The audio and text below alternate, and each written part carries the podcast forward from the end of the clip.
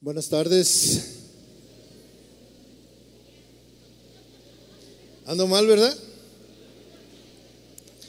Buenos días.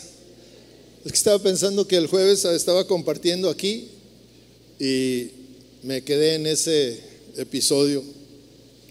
Buenos días a todos, a- especialmente a ustedes que están aquí y a los que nos visitan en internet. Por ahí está conectado el pastor Jorge Cabral y le enviamos un saludo.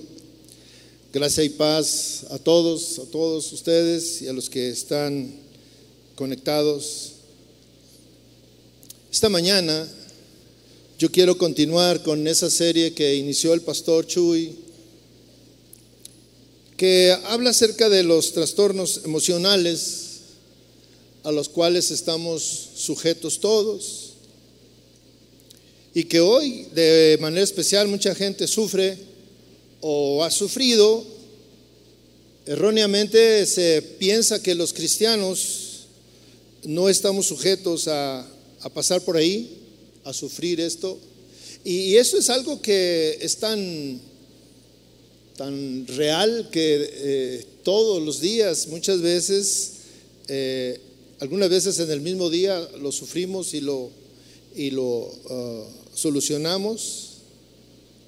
Alguien piensa que este tipo de trastornos tienen que ver con algún pecado, sin embargo, como el pastor nos enseñaba, no tiene nada que ver con, con el pecado, eh, sino que son situaciones propias de la vida. Pudiéramos pensar que, por ejemplo, un hombre de Dios como el salmista, el rey David, eh, no pudiera eh, estar sujeto a estas cuestiones. Sin embargo, el salmista se hace una pregunta a sí mismo en alguna ocasión que se sentía abatido, se sentía triste.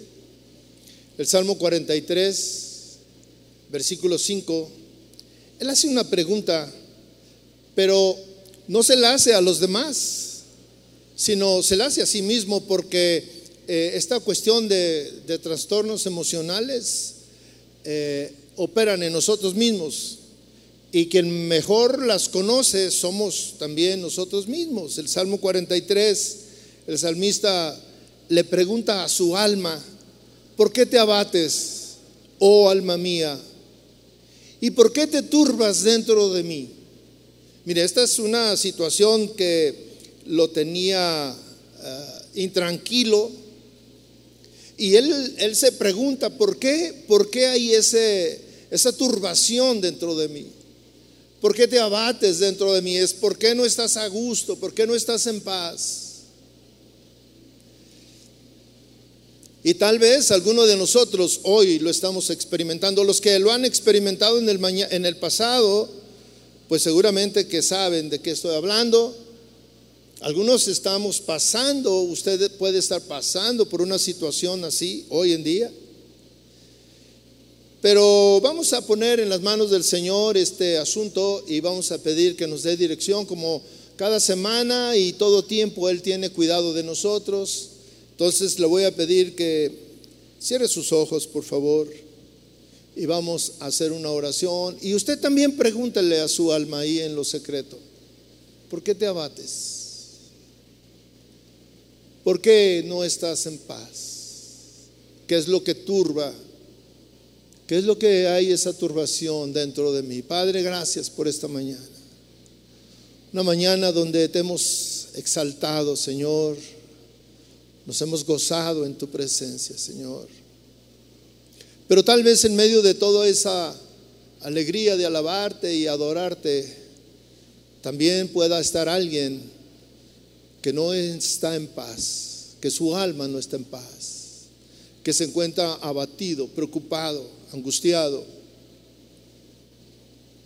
Señor, háblanos en esta mañana, ponemos nuestra vida delante de ti, tú que nos conoces, tú que nos amas.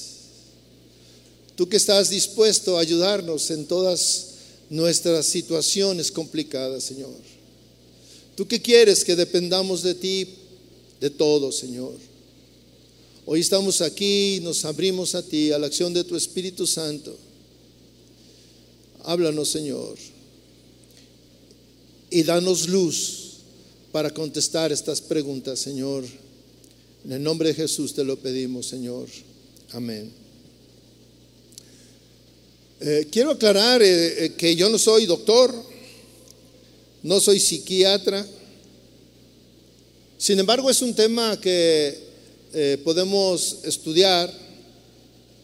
Hoy, gracias a la tecnología, tenemos acceso a, a todo ese conocimiento de una manera fácil y pudiéramos entender algunas cuestiones eh, que son internas y que tal vez pudieran ser exclusivas del conocimiento de algún profesional de la medicina. Sin embargo, después de, de escuchar las últimas enseñanzas del pastor Chuy, donde él hablaba del problema de la depresión, que es un problema que aqueja a muchas personas y aqueja a los cristianos, y que no es un pecado, sin embargo, es una situación por la que eh, muchas personas pasan. Yo también estuve eh, buscando, porque el Señor me llevaba a pensar en otro asunto que no es tan grave, pero que eh, es más frecuente tal vez cuando hablamos de la ansiedad. Me puse a buscar qué era lo que hablaba la Biblia al respecto. ¿Qué tiene que ver con la vida de un cristiano, porque además es una cuestión que nos afecta a todos. Y esta mañana quiero hablar acerca del el trastorno emocional que se conoce como ansiedad. La ansiedad es conocida desde la antigüedad. desde la antigüedad era un mal que aquejaba a muchas personas. La ansiedad está asociada y ataca además directamente al alma. Muchas personas lo sufren y lo siguen sufriendo.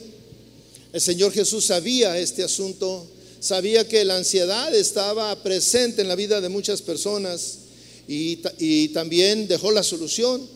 Y la solución, como en todas las cuestiones de la vida, es Jesús siempre será Jesús. Siempre eh, podemos dar mil vueltas y siempre llegaremos a que la solución para nuestros asuntos, nuestros problemas, es Jesús.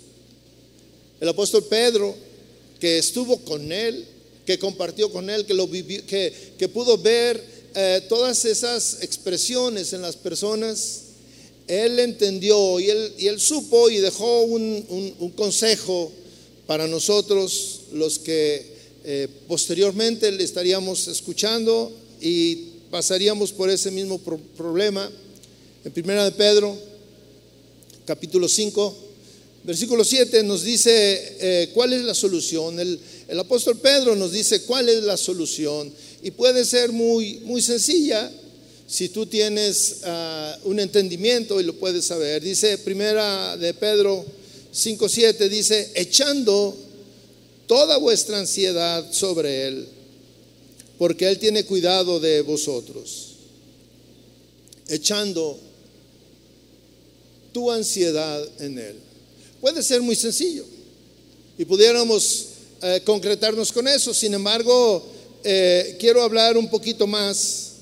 Eh, en el Antiguo Testamento, la palabra que se traduce como ansiedad es la misma que se traduce o que se usa para hablar de preocupación.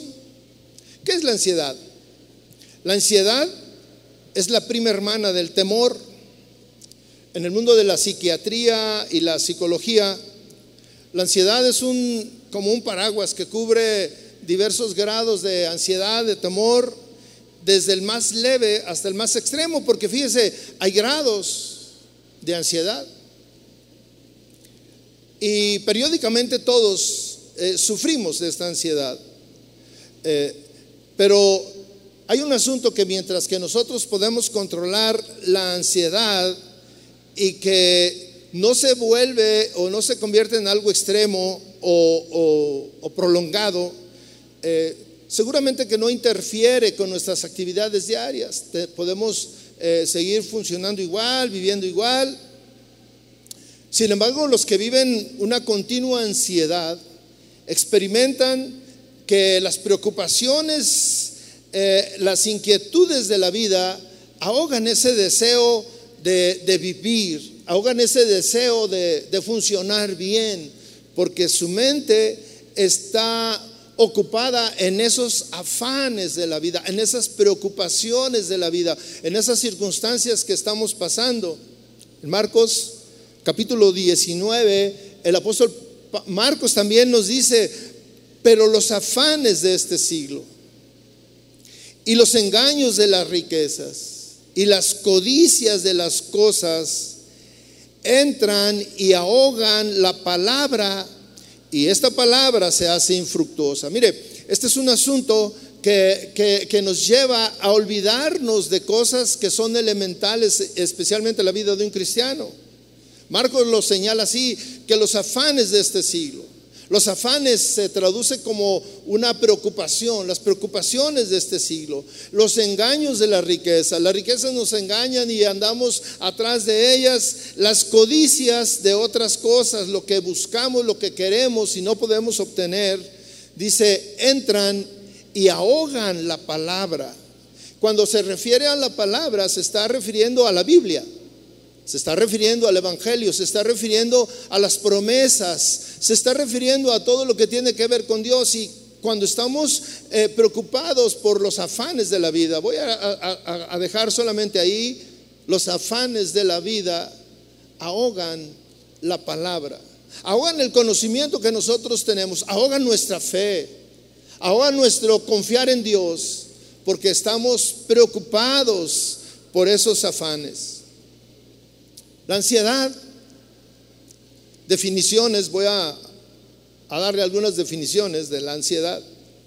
La ansiedad es la intranquilidad o preocupación por una amenaza, una amenaza de algo desconocido y se caracteriza por una preocupación extrema o un temor interminable. La ansiedad también señala un resultado incierto es la premonición de que algo va a pasar. Es la sensación de que algo va a pasar, pero no hay seguridad de que eso pase. O es el temor de que algo pasará, pero tampoco sabemos si va a pasar o no. La ansiedad, cuando se, cuando se convierte en algo excesivo, eh, involucra una sobreestimación de las probabilidades de un peligro o, la exageración de que algo eh, feo puede pasar. La ansiedad evoluciona en desórdenes cuando se vuelve intensa. Y, esta ansiedad viene y ocupa el pensamiento, eh, todo el pensamiento de la persona para evitar que viva normalmente. Cuando se producen estos estados de ansiedad, eh, viene un desorden en la vida de las personas que se aíslan, eh, se sienten solos, eh, piensan que ellos son las únicas personas que han sido atacados por esta cosa horrible. Esto es lo que define y estos son los rasgos o las características que nosotros experimentamos o que alguna persona experimenta cuando entra en estos estados de ansiedad. La ansiedad trae desórdenes eh, en la vida de todos. Eh, por ejemplo, algunos desórdenes que vienen en nuestra vida son este, palpitaciones aceleradas, tu corazón empieza a acelerarse, eh, tu corazón sientes que da un vuelco este, ante alguna noticia o ante alguna situación, se eleva el ritmo cardíaco, hay una sudoración intensa, fría, vienen temblores involuntarios, eh, parece que te falta el aire, eh, mm, tienes o te produce molestias eh, gastrointestinales, mareos, sensación de desmayo, problemas de concentración. Lo que es muy usual es problemas para sufrir, para dormir, perdón. También esto viene como un temor a morir. Hay quien piensa cuando está angustiado, siente temor de volverse loco. Hay quien cuando está angustiado eh, siente el temor de, que le puede dar un infarto. Y estos y muchos otros síntomas pueden aparecer. Dios, Mis hermanos, Dios no desea que estemos ansiosos. Esto es en contraposición a la palabra de Dios, cuando la palabra de Dios y lo que promete el Señor es que tengan paz. La ansiedad es un antagonismo a la paz y a la voluntad de Dios. El Señor por ninguna razón quiere que tú estés inquieto, que estés preocupado.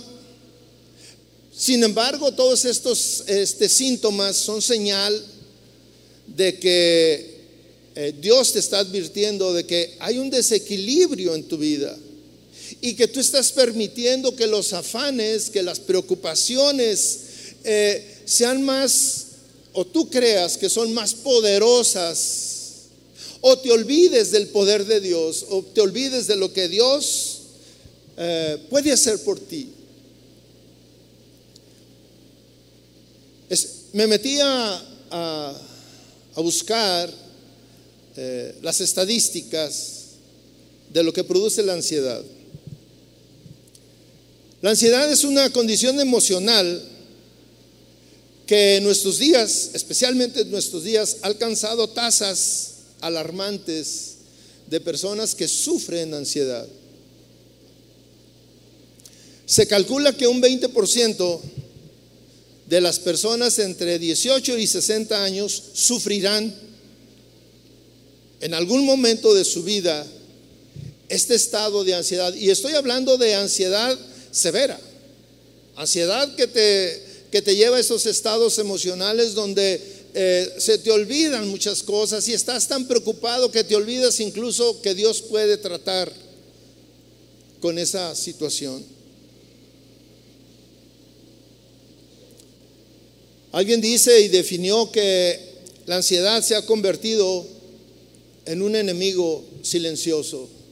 Porque algunas veces eh, las personas sufren ansiedad, pero no lo manifiestan, sino que ahí en lo secreto lo sienten, como el salmista le preguntaba a su alma, ¿por qué te abates dentro de mí? ¿Por qué? También se ha comprobado, los estudios dicen que la ansiedad ataca con mayor intensidad a las mujeres. Las mujeres son más ansiosas que los hombres, lo sufren más. Y la proporción es eh, el 50% de, de, las mujeres, de los hombres son los que sufren ansiedad en relación a un 100% de las mujeres, es decir, lo doble, las mujeres. Pero además las mujeres expresan más su ansiedad que los hombres. Las mujeres son más sensibles a, manifestar estos estados de ánimo que yo le decía esta ansiedad, este eh, temor a lo desconocido, esto preocuparse de que algo va a suceder, eh, todas estas cosas, los hombres lo expresan menos, aunque lo sienten también como una mujer.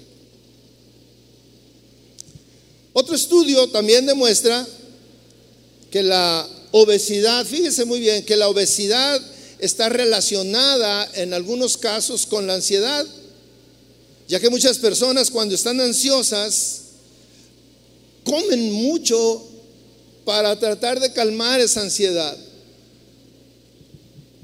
Otros recurren al alcohol para calmar esa ansiedad. Otros recurren al tabaco, a fumar para calmar esa ansiedad.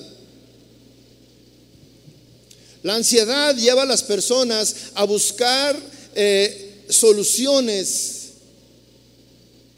en situaciones o, en cosas que lejos de calmar su ansiedad, eh, los, los, los convierten en esclavos de eso, como el alcoholismo, el tabaquismo. Una palabra que está de moda desde hace varias décadas eh, es la palabra estrés. Y fíjese, hoy hasta los niños dicen que están estresados. Usted se puede imaginar un niño estresado. Y sin embargo, es una realidad. Esta palabra la hemos ah, adoptado, aunque es una palabra eh, en inglés, nosotros la hemos adoptado y entendemos perfectamente y escuchamos perfectamente muchas veces a personas de todos los niveles, todos los niveles que hablan de que están estresados, que hay estrés en su vida. Los doctores, estoy hablando de los eh, doctores eh, profesionistas, atribuyen muchos de los problemas físicos y mentales a los ah, síntomas iniciales por, altas cargas de estrés. Cuando estés demasiado estresado o preocupado, yo lo voy a decir, preocupado, te desequilibras emocionalmente. Hay quien asocia el estrés o la preocupación con problemas en, sus intestinos, en su digestión. Hay quien eh, asocia estos problemas con eh, el no poder dormir y luego están este, tomando medicamentos para poder lograrlo. Es muy común entre nosotros entonces hablar de estrés. La Biblia también habla de, de la ansiedad, habla de la angustia, y mire, muchos grandes hombres de la Biblia que pudiéramos pensar que sus conocimientos y su confianza y su fe en Dios era tan sólida que los consideramos como los héroes de la Biblia, sin embargo ellos también experimentaron en algún momento, en alguna etapa de su vida, por alguna circunstancia que estaban viviendo, se sintieron estresados, se sintieron preocupados. Pero también la Biblia Así como habla de que algunos estaban en esas condiciones, la Biblia también nos habla de cómo podemos abatirla, cómo podemos enfrentarla y cómo podemos solucionarla. Nosotros cristianos que somos ciudadanos de esta vida moderna, debemos de saber identificar cuándo estamos pasando por esos periodos de ansiedad, cuando yo me siento ansioso. Debemos estar preparados para enfrentarla y, saber cómo, cómo es que Dios nos ha dejado la solución a esta situación que es tan común y que nosotros ya estamos acostumbrados a vivir con ella y que muchos no piensan que es un riesgo para nuestra salud, muchos no piensan que es un es el inicio que, de algo que puede eh, desequilibrarse y crecer hasta hasta, hasta llegar a situaciones que ponen en riesgo nuestra propia vida. ¿Cuándo llega? O cómo llega. La ansiedad o estos estados de preocupación pueden llegar de diferentes maneras. Por ejemplo, y mire, son situaciones cotidianas que todos que todos vivimos. Por ejemplo, cuando vamos a tener una entrevista de trabajo.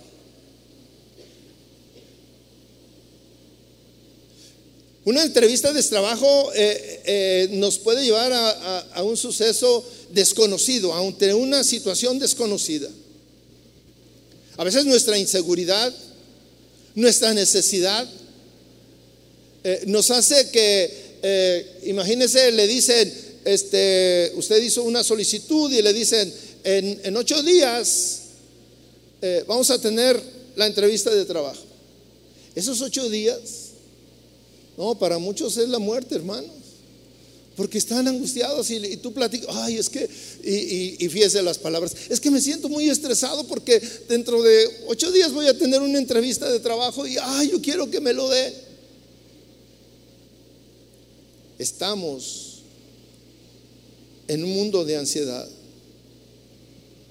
O por ejemplo, otra situación que, también nos produce ansiedad es cuando eh, tu jefe tu patrón te dice, oye, este, mañana quiero tener una junta contigo. Inmediatamente te sientes angustiado y dices, ¿de qué me va a hablar? O tu esposa o tu esposo, ¿no? Que te dice, este, y con ese tono que te dice, eh, hoy en la noche quiero que hablemos. Tú te quedas, sí, sí, sí, sí, sí, sí, platicamos. Pero dentro de ti eh, empiezan a venir una serie de preocupaciones, una serie de preguntas, ¿de qué me va a hablar? ¿Qué hice? Con tu jefe igual, ¿verdad? ¿Qué hice? Este, ¿de qué quiere hablar? Y luego a veces hasta le preguntas, ¿me puedes dar un anticipo de lo que vamos a hablar? No, no, no, no. Este, eh, mañana lo vemos o en la noche lo vemos. Y luego, este, ¿es grave? Este, nos produce, esas noticias nos producen ansiedad. La noticia inesperada de una enfermedad en ti, que te empiezas a sentir mal y, dices, este, tengo que ir con el doctor, pero empiezas a, a, sentir de que, ¿qué, estaré, ¿qué estará pasando en mí? ¿Por qué se me olvidan las cosas? Y ya te empiezas a angustiar y hasta le dices a tu pareja, oye, si me llega ese, ese, ese, esa enfermedad e, este, que se llama, este, eso que se te olvidan las cosas, o sea, que no sabes las palabras, este, eh, el Alzheimer, ándale eso, si me llega a pasar, este, me llevas a un, a un lugar donde me cuiden, porque luego aquí si se les olvida y me salgo y me atropellan, y es, mi amor, tranquila, o sea, tranquilo. O sea, y ya estás angustiado y, lo único que pasó es que eh, no sabías dónde dejaste las llaves de tu auto, ¿no?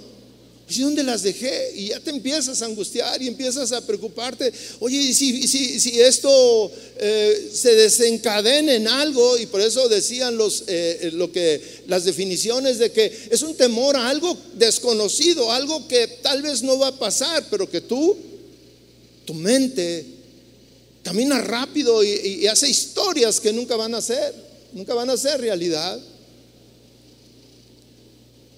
O como cuando eh, el doctor te vas al chequeo anual o semestral y, o, porque te sientes mal y, ve y luego te dice, ¿sabe qué? Necesito que, se haga estos estudios de laboratorio. Y tú empiezas, este, eh, ¿estoy mal, doctor? No, bueno, pero necesito que, eh, se haga estos estudios para saber y darle una respuesta acertada.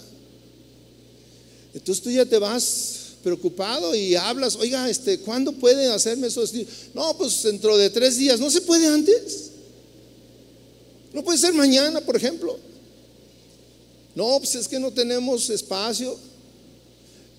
Bueno, está bien, este, y luego vas y te hacen los estudios, te meten en un aparato y te hacen no sé qué tantas cosas y preguntas, ¿y cuándo están los resultados? En tres días. Ay, son los tres días más largos de tu vida, ¿no?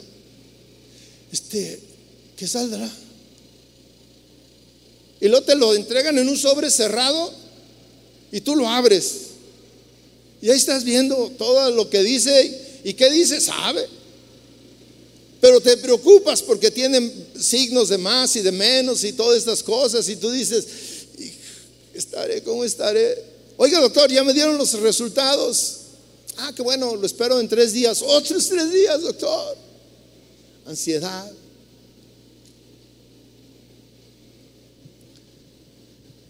Pudiéramos hablar de muchos ejemplos como este. Situaciones que suceden en nuestra vida diaria que, que, son cosas normales. Sin embargo, estamos tan propensos a a que la preocupación llegue a nuestra vida y nos controle em, e incluso empezamos a hacer historias. ¿Por qué llega tarde? Porque no ha llegado tu hijo y más ahorita en estos tiempos. Oye, no ha llegado mi hijo.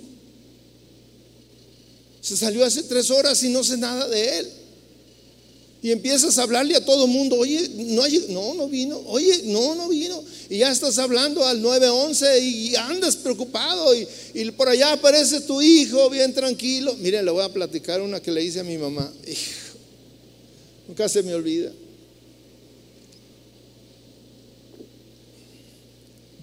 Yo estaba niño y tenía un amigo que, bueno, yo no tenía papá y no tenía oportunidad de ir a esos, en ese tiempo había unos, unos juegos, unos, eh, unos parques donde había juegos, pero te cobraban las entradas. Había tenercitos y toda la cosa. Y entonces voy un domingo con este amigo a visitarlo temprano para irnos a la misa. y, cuando regresamos, eh, dice su papá, este, los voy a llevar al parque. Y yo me quedé así como que, órale al parque, qué padre. Y luego me dice, ¿quieres ir? ¿Usted cree que, que le iba a decir que no? Si nunca había ido, le dije, sí, vamos. Y luego me dice, ¿ya le pediste perdón, permiso a tu, a tu mamá? Y yo dije, pues no, pero le pido perdón. Vámonos. Y nos fuimos. Yo me salí de mi casa antes de las 8 para ir a la misa. Me pasé todo el día, un día fantástico, mis hermanos, fantástico, niño, mire, resbaladillas, este, columpios, trenecito, este, las lanchas, y bueno, fue una, una cosa que, bueno, yo nunca había vivido. Y llegamos y cuando andaba yo por allá, me acordaba de mi mamá y me entraba una, un estrés. Y yo decía, no, no, pero no va a pasar nada. Y yo seguía y después otra vez. Total que llegamos como a las 7 de la noche a, casa y él vivía como a tres cuadras de mi casa y bueno, adiós, adiós. Y, y, ese, ese trayecto de cuando yo lo dejé a cuando llegué a mi casa fue el más angustiante de mi vida, el más estresante de mi vida. Pero lo paseado, ¿quién me lo quita, verdad? Yo iba y mi mamá cuando la encontré, no, no, no, estaba hecha un mar de lágrimas. Usted se puede imaginar lo que vivió mi mamá todo el día de no encontrar a su tesoro. No, mi hermano. Yo no me lo puedo imaginar.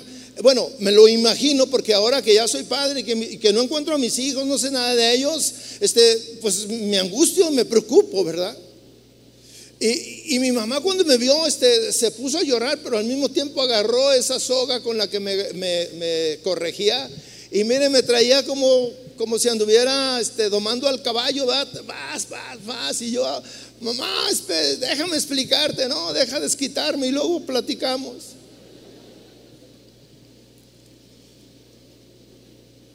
Así es la ansiedad. Así llega la preocupación. Y llega de repente. Y muchas veces esto, esta ansiedad es peligrosa, porque cuando no sabemos controlarla, se traduce en un periodo largo que nos mantiene en ese estrés continuo, periodos intensos Periodos en los que nos despertamos a medianoche y estamos angustiados y, nos falta el aire y no sabemos qué hacer porque hay una preocupación. Yo me imaginaba así cuando el salmista le pregunta a su alma, ¿por qué te abates? ¿Por qué? Cuando, cuando entran esas crisis de pánico, las personas piensan que se van a morir o incluso sienten que va a llegar un ataque al corazón, un infarto. Y esto que le estoy hablando, mis hermanos, les sucede y están expuestos los cristianos. Y tal vez algunos de los que estamos aquí lo hemos experimentado ya, en diferente grado. El problema es cuando sale de control. Esto que le estoy hablando es un mal que nos aqueja en todos los niveles, en todos los niveles socioeconómicos, culturales, en todos los ámbitos religiosos y no religiosos. ¿Cómo tratar este, este problema? Que puede tener diferentes grados de intensidad. Yo les decía que el apóstol eh, Pedro entendía cuál era la solución, él la conocía. Y nosotros la hemos leído y hemos pasado por ahí y no hemos tenido eh, el cuidado de detenernos porque tenemos que tener esa sensibilidad para tener presente y alertas cuando llegue a nuestra vida. En 1 Pedro 5, 7, pero ahora desde el versículo 6 voy a leer, dice así, humillaos, humillaos pues bajo la poderosa mano de Dios, para que Él os exalte cuando fuere tiempo, echando toda vuestra ansiedad sobre Él, porque Él tiene cuidado de vosotros. Qué hermosas palabras, mis hermanos, para una persona que vive angustiada. Especialmente para aquellas personas que han alcanzado niveles altos de ansiedad. La solución, la solución a la ansiedad de fondo, la solución duradera, no se encuentra en ningún tipo de medicamentos. No, se encuentra en el Señor. Los medicamentos eh, solamente eh, eh, vienen y alivian los síntomas, pero la angustia, la ansiedad, ahí sigue en el alma, en tu corazón. Pero el asunto es cómo convertir esta promesa o esta recomendación del apóstol Pablo, Pablo en algo que sea palpable, que sea real, que yo lo pueda experimentar. ¿Cómo le he hecho mi ansiedad a él?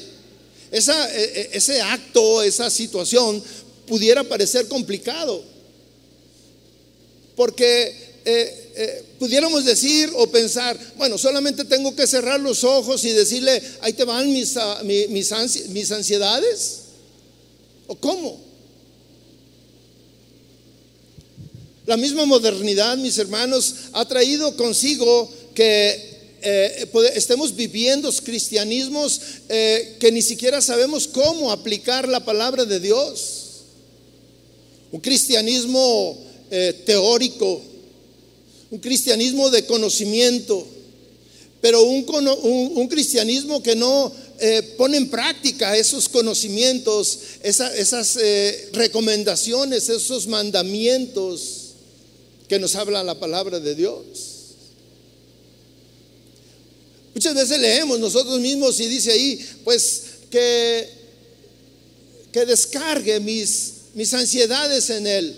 Esa es una teoría. El asunto es cómo le hago y, ese, ¿cómo le hago? Es la cuestión práctica, la cuestión eh, viva.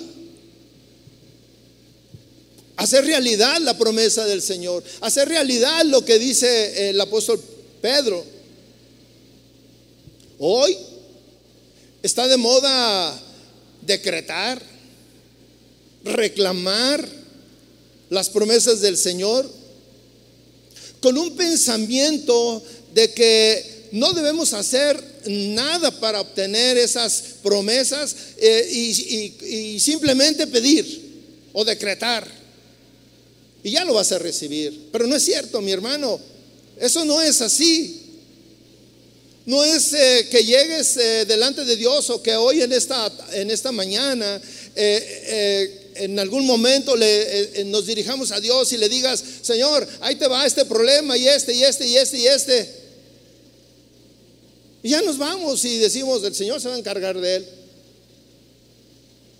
Como cuando llegas y haces la orden del día, o cuando hablas por teléfono para pedir una pizza, ¿verdad? De pepperoni, hawaiana, y paso por ella dentro de 20 minutos, una hora. No, no es así.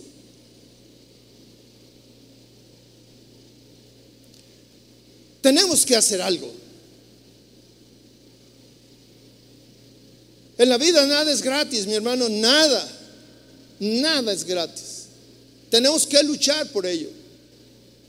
Tenemos que ponernos en, en acción. En Proverbios capítulo 13, versículo 4 dice ah, algo que seguramente va a ser interesante para nosotros. Proverbios 13, 4 dice, el alma del perezoso desea pero nada consigue. Mas el alma del diligente queda satisfecha. El, el, autor de Proverbios claramente describe la actitud de una persona que todo lo quiere recibir sin esfuerzo. Lo define como un perezoso. Y hay muchas veces pereza aún para obtener las promesas del Señor. El perezoso desea, Eso equivale a decir, cerrar tus ojos y decir, Señor, sáname. Y abre los ojos y dices, el Señor ya me va a sanar. Qué, qué fácil, ¿verdad? Sin embargo, dice, el alma del perezoso desea, pero nada consigue. No es cierto eso de decretar y, de, y, de, manifestar que esto es mío y que el Señor ya me va a dar esto y aquello y lo otro. No. El alma del perezoso desea,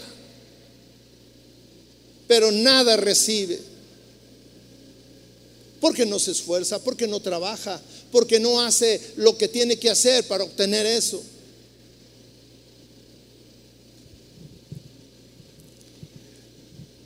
La contraparte, el que sí recibe, es, dice, más el alma de los diligentes queda satisfecha. ¿Quién es un diligente?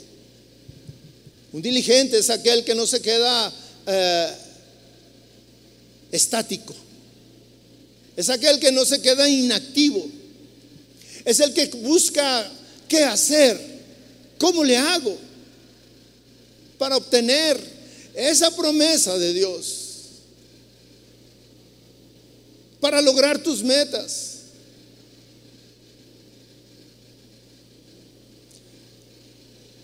Una, una carrera que es altamente demandante, es la medicina, la, una de las más largas.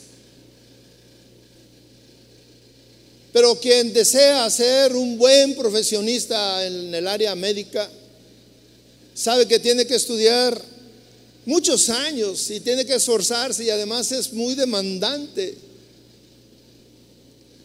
Yo el otro día le daba gracias al Señor en mis oraciones porque nunca quise ser doctor. Aunque dicen que se gana mucha lana, pero yo no quise. Y yo le decía al Señor, Señor, ¿por qué, yo, ¿por qué no me pusiste que yo fuera doctor? Me dijo, porque todo se te olvida. Y, un buen doctor eh, es algo que yo de veras reconozco y me últimamente he estado pensando en eso. Debe tener muy buena memoria porque tienen que aprenderse todos los medicamentos, las fórmulas y tantas cosas. Y que imagínense que se le olvida este nervio para dónde va y lo cortas y ¡pum! Se le fue, se le apagó la luz. Yo le di gracias a Dios, le dije, Señor, qué sabio eres. El alma del, del diligente queda satisfecha. ¿Y por qué queda satisfecha? Porque hace lo que tiene que hacer, trabaja, se esfuerza para lograr lo que quiere, lo que anhela, y al final le queda satisfecho porque logró su meta. Tenemos que tener una respuesta a lo que queremos. Regresando al tema, la ansiedad afecta, yo le decía, el, el alma de las personas. Y esta enfermedad puede alterar la manera de ser normal de una persona, de tal manera que se desequilibre y hace cosas que no van con su personalidad, incluso con lo que cree, con, con lo que profesa. Les decía que hay hombres eh, en la Biblia que nosotros consideramos como, como los grandes héroes y sin embargo ellos se sintieron angustiados. Incluso algunos eh, estaban tan angustiados que quisieron morir mejor. Porque ya no querían estar sufriendo esa ansiedad.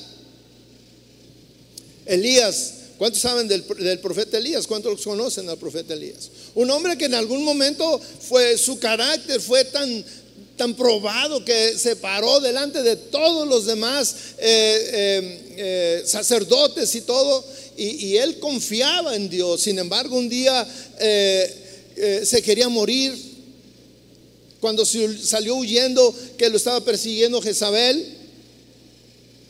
Fíjese, Moisés, un hombre que la fe probadísima y un día, sin embargo, le dijo a Dios, le pidió a Dios que le quitara la vida. Mis hermanos, todos estamos expuestos a pasar por estos terribles momentos de angustia.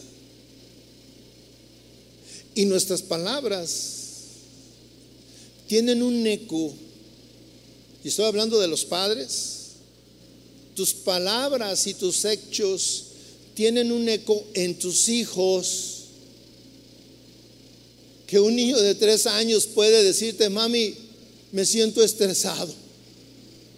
Y tú le puedes decir, ay, ¿tú qué sabes de eso? Pero como te escucha, como te ve que estás así, como que no sabes qué hacer, él cuando se siente igual, dice, estoy estresado. Quiero leer con usted la solución a esto. Y la solución de fondo no está con, con el psiquiatra afamado que vive en Europa o, o al otro lado de la frontera y que tú tienes que viajar mucho, no. Está aquí hoy en este lugar. Mañana estará ahí donde tú estés. Y Él estará en el momento en que tú lo necesites, Él estará ahí. ¿Cuántos creen eso? Les decía que el, el, el origen de la ansiedad el apóstol Pablo lo menciona claramente en Filipenses 4, 6. Dice así, por nada estéis afanosos. Antes bien, en todo, mediante oración y súplica con acción de gracias, sean dadas a conocer vuestras peticiones delante de Dios y la paz de Dios que sobrepasa todo entendimiento, guardará vuestros corazones y vuestras mentes en Cristo Jesús. Aquí en esta, en esta fracción de la escritura de la carta de, Pablo a, a los filipenses, encontramos la solución a la ansiedad. Porque yo les decía que la ansiedad tiene que ver con las preocupaciones con los afanes, con las cosas que eh, nos preocupan y nos afanamos por ellas. Cuando tú recurres a un médico buscando la solución a tu ansiedad, la solución de ellos, pero eh, no es criticable, es, es, algo que ellos saben, eh, te, te, dan medicamentos antiansiolíticos, y eh, esos medicamentos solamente tienen la función de, calmar los síntomas, pero no pueden eh, sanar, no pueden liberar el, origen de, que te está causando esa ansiedad. Ninguno, ningún medicamento traerá el, el alivio completo a esa situación. Porque ese es un problema del alma. Y el único que puede tocar el alma y sanar el alma es Jesucristo. Pero mis hermanos, la ansiedad cuando no tiene control es una contraposición a la fe. Es una contraposición a la fe. ¿Por qué? Porque si la ansiedad eh, te está dominando, es que hay, un, hay incredulidad en ti. Hay una falta de confianza en Dios. Y estos dos factores incrementan la ansiedad en tu vida. Muchas personas eh, eh, detectan eh, esa ansiedad que están sufriendo día con día cuando empiezan a, tener niveles alarmantes, cuando pierdes el sueño, cuando te está desequilibrando en tu, en tu salud de diferentes maneras. Sin embargo, rara vez piensas que esa ansiedad incontrolable eh, eh, es una afrenta para la credibilidad en Dios. Por si, porque si nosotros decimos que somos cristianos y que nuestra confianza está en Dios, bueno, pues la solución siempre va a ser Dios. Es una mentira que viene a traernos la ansiedad de que estamos indefensos, de que va a pasar esto, de que va a pasar aquello. Eh, el asunto es que tú debes de ver cómo te ve Dios y no cómo te ves tú. Cuando estás en medio de, esos eh, estados de ánimo, te sientes indefensos, te sientes que todo te va a pasar te sientes que, eh, ¿qué va a suceder eh, en esa junta, en esa plática que voy a tener con mi jefe? ¿Qué va a pasar con ese eh, resultado del, del laboratorio médico? ¿Qué va a pasar con esa plática que me dijo mi esposo, mi esposa mañana? Pues yo tengo que tener confianza en Dios.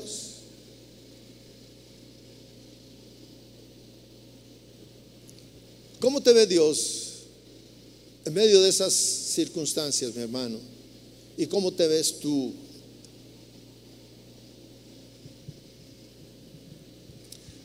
Las personas que sufren ansiedad no pueden cambiar su estado de ánimo por el simple hecho de querer cambiar su estado de ánimo. Usted, eh, eh, bueno, hay unos autos que tienen una perilla, estos autos modernos, que tienen una perilla y que tú puedes elegir la manera de, conducir. Y le pones ahí confort, le puedes poner sport, le puedes poner todo terreno. Es decir, tú puedes cambiarle como tú quieras que funcione, pero nosotros no podemos hacer eso. Nosotros no podemos decir, no, hoy me voy a levantar con el ánimo al 100. Por el simple hecho de decir, hoy voy a tener el ánimo al 100, no. Y a veces te sientes eh, eh, angustiado y dices, quiero cambiar mi estado de ánimo, pero no tienes esa perilla y que dices, yo quiero cambiarle a confort, tranquilidad, paz.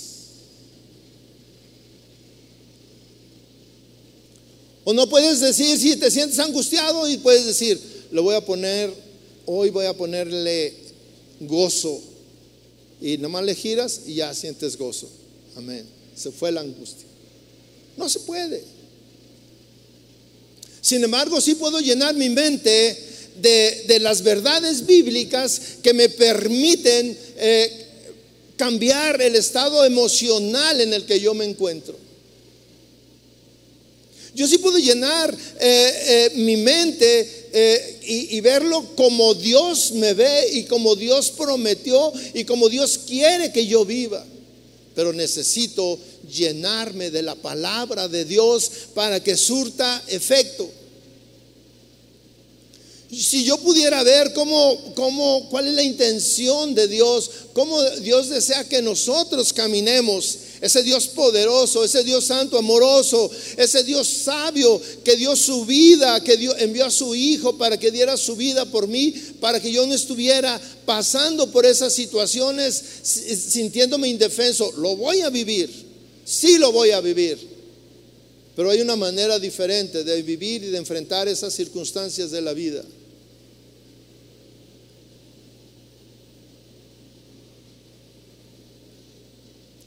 Le voy a, leer un pasaje de la escritura que hemos leído muchas veces y que habla muchas veces acerca de la preocupación y acerca de la ansiedad.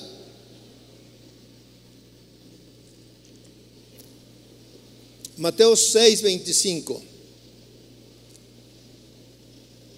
Dice así. Por eso os digo, está hablando el Señor no os preocupéis, fíjese bien, no os preocupéis por vuestra vida. ¿Qué comeréis? ¿Qué beberéis? Ni por vuestro cuerpo, ¿qué vestiréis? ¿No es la vida más que el alimento y el cuerpo más que la ropa? Mirad las aves del cielo, que no siembran, ni ciegan, ni recogen en graneros, y sin embargo vuestro Padre Celestial las alimenta. ¿No sois vosotros de mucho más valor que ellas? Aquí nos habla de las preocupaciones de la vida. Y él dice, no te preocupes. Y esas preocupaciones que él menciona es algo que a todos nos preocupa. La comida, el vestido, eh, eh, dónde vamos a vivir. Son preocupaciones que están ahí a flor de piel y todos estamos con ellas. Y el Señor dice, no se preocupen. Y pone un ejemplo, mira las aves del cielo, hay millones de aves. Hay millones de aves, pero hay como cinco o seis veces más millones de gusanos que Dios pone, que Dios eh, eh, ha creado para que esos, esos eh, pajarillos todos los días coman. Usted se puede imaginar a un, a un pajarito en la noche preocupado a medianoche y mañana encontraré gusanos estresado y mañana encontraré granos. No hay preocupación. 27 dice, ¿y quién de vosotros, por ansioso que esté, mire cómo dice la palabra de Dios, el Señor Jesús, ¿quién de vosotros, por ansioso que esté, ahí está la ansiedad en muchas personas que están ansiosas, ¿Quién puede añadir una hora al curso de su vida? ¿Quién? Y está hablando de cosas que usted puede pensar que le producen ansiedad a alguien que dice, yo quiero vivir más, no me quiero morir. Y está ansioso y el Señor le dice, ¿qué puede hacer alguien así? Por la ropa dice, no se preocupen Versículo 30 dice, y si Dios viste así a la hierba del campo que hoy, es y mañana es echada al horno, ¿no hará mucho más por vosotros? Y fíjese lo que dice, no hará más por vosotros, no tendrá más cuidado por nosotros, hombres de poca fe. Y eso lo enfatizo. Hombres de poca fe, ¿a poco no hará más por nosotros el Señor si tú eres su Hijo amado? Si Él dio a su Hijo a lo más valioso que tenía por ti, no hará cosas más que por las que tú estás preocupado. El 32, el 31 dice, por tanto, no os preocupéis. Otra vez, no te preocupes diciendo que comeremos ¿Qué beberemos o, qué, o con qué nos vestiremos? Las preocupaciones de nuestra vida. Y dice así, porque los que buscan, porque los gentiles buscan ansiosamente estas cosas. Los gentiles. Y aquí estamos hablando de que en ese tiempo el Señor está hablando a los judíos, el pueblo escogido de Dios. Y los gentiles que no conocían a Dios se angustiaban buscando estas cosas. Los judíos no, porque tenían a su Dios poderoso, que se preocupaba por ellos. La cosa cambió y hoy todos tenemos ese mismo Dios. Y nosotros ya eh, incluso a veces hablamos con los mismos términos, los gentiles refiriéndose a los que no son cristianos. Ellos andan angustiados afanosamente. Y el versículo 33 nos dice las prioridades. Hay prioridades en nuestra vida, mis hermanos. Busca primero el reino de Dios y su justicia y todas estas cosas se te darán por añadidura. Por tanto, no os preocupéis.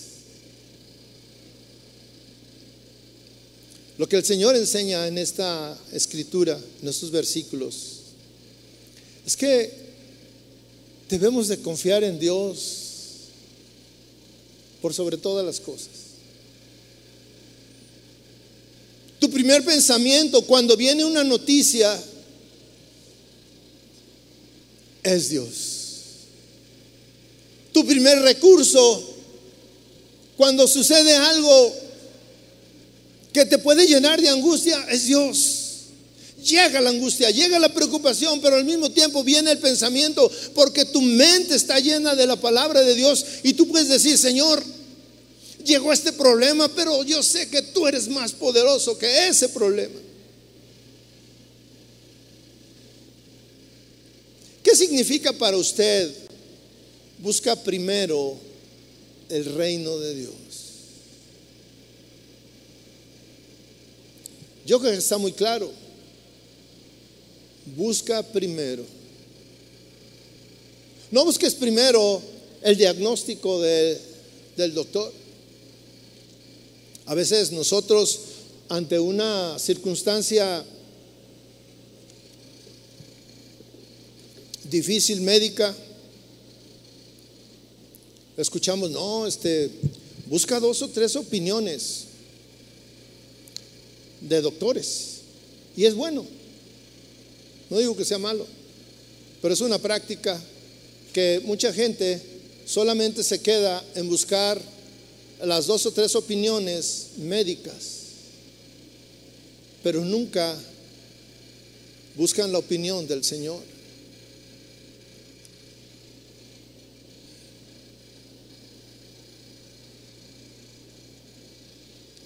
Regreso a la pregunta con la que inicié. Alma mía, ¿por qué te turbas dentro de mí? ¿Por qué te abates, alma mía? ¿Por qué no estás en paz?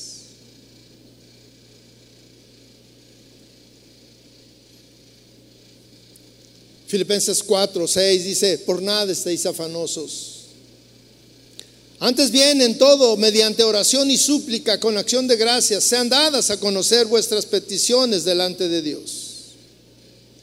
Y la paz de Dios, que sobrepasa todo entendimiento, guardará vuestros corazones. Aquí está una, una acción que tenemos que hacer. Esta acción a muchos les da pereza, a muchos les da sueño, muchos no saben cómo hacerlo, pero tenemos que hacerlo. Es necesario hacerlo.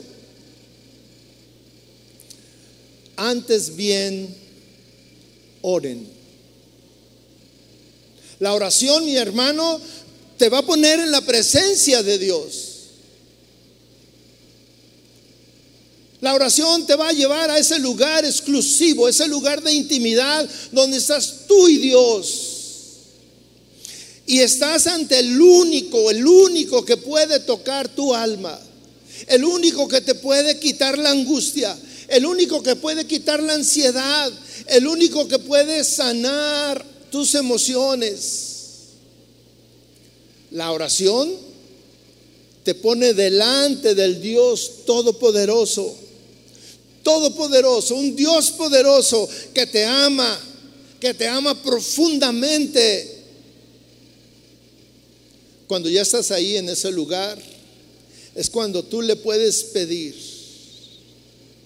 Es cuando puedes poner delante de Él tus aflicciones. Y dice, y terminas con acción de gracias. Y fíjese lo que dice al final, y la paz de Dios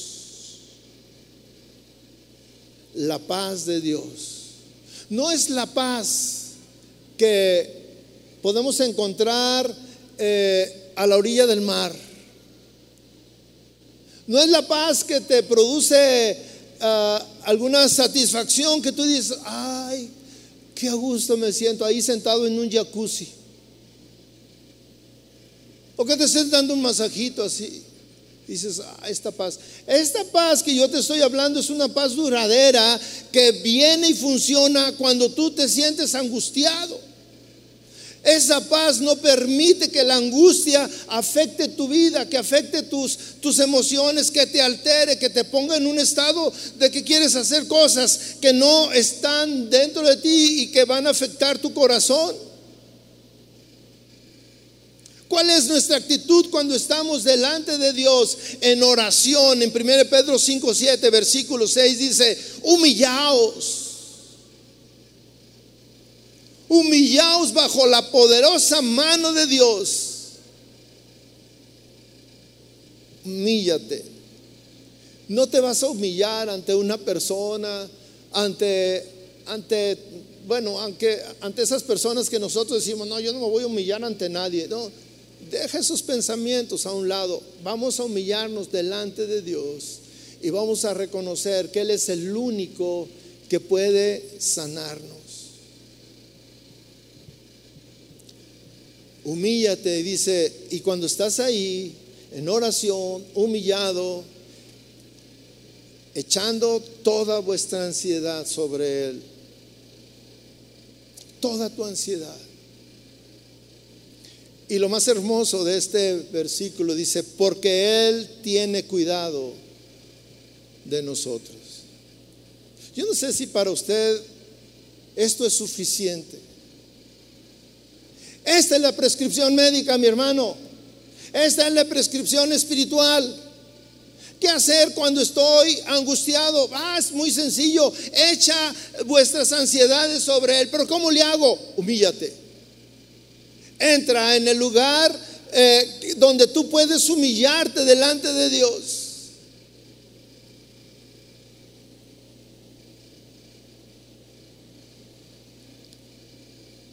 Ve ahí ese lugar que te pone en contacto directo con el Señor.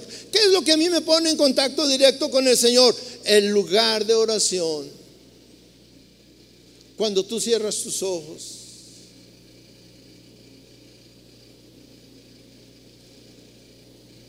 Ahora, aprovechando la, la tecnología, yo he hecho una lista ahí en mi, en mi celular que tengo, de todas las canciones que me gustan, las que me ayudan a, a llegar a esa intimidad. Y lloro. Y abro mi corazón delante de Dios.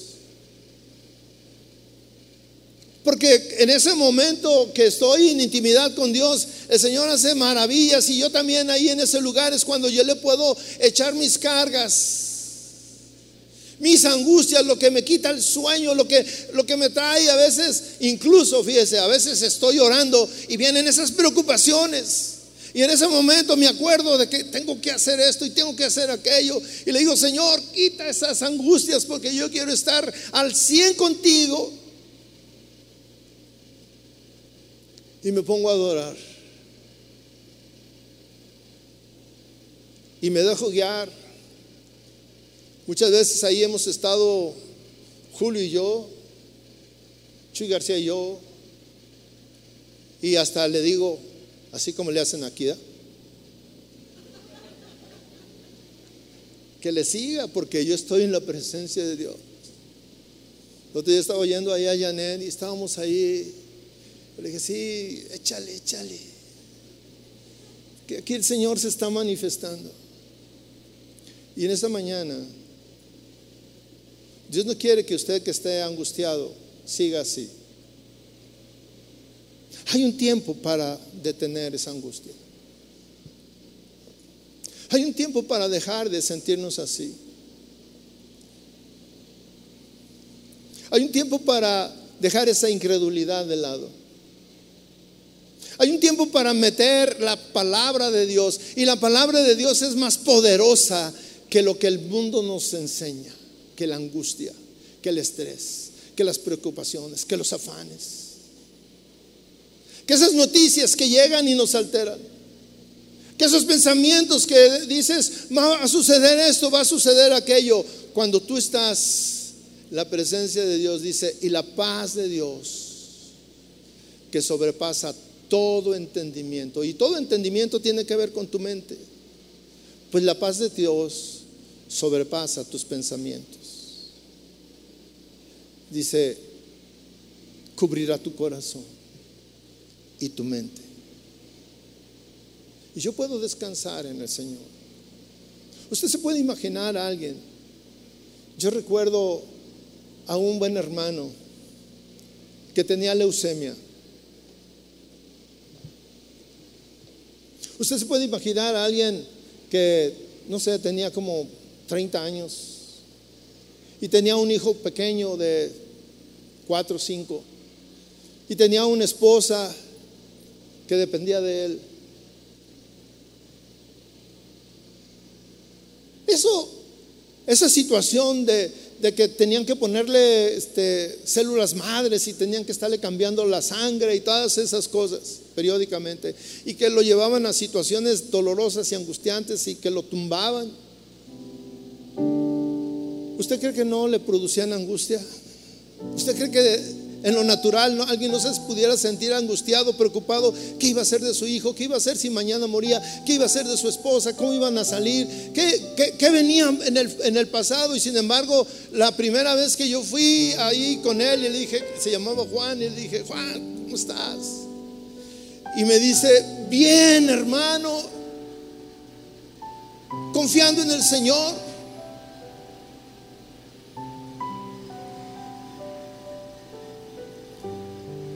Yo aprendí tanto de él.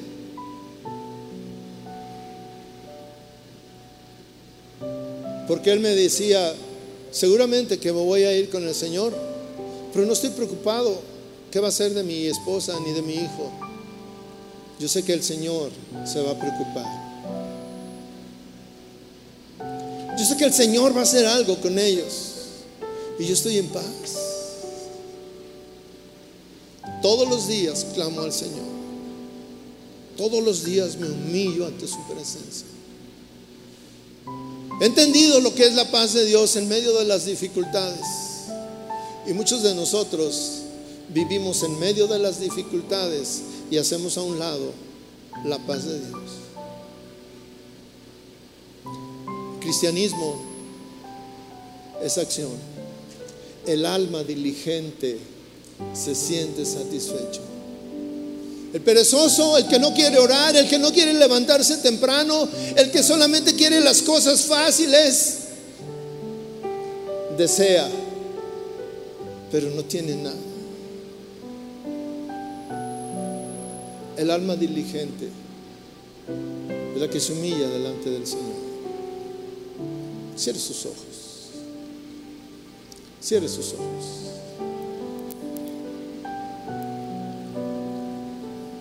Estamos aquí en, un lugar donde hay mucha gente, pero cerrar nuestros ojos nos lleva a un lugar especial en la presencia de Dios. La presencia de Dios está aquí en este lugar. El Señor está aquí con nosotros. Si tú estás ahí con tus ojos cerrados y tu alma está abatida y tu alma está angustiada, y estamos aquí llenando nuestra mente, nuestro corazón de la palabra de Dios. La paz de Dios puede llenar tu corazón.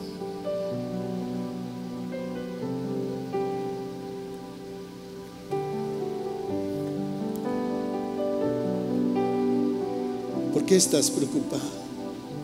¿Qué te causa esa ansiedad?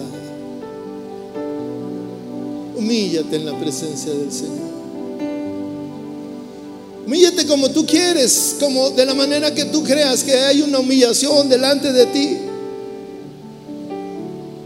Cuando yo voy a la presencia del Señor y le digo, Señor, yo quiero humillarme en esta mañana y me hinco y estoy ahí hincado y clamando a Dios con mis manos levantadas y pidiendo y clamando y diciéndole, Señor, te necesito porque esta situación que estoy viviendo sobrepasa mi entendimiento, mi capacidad.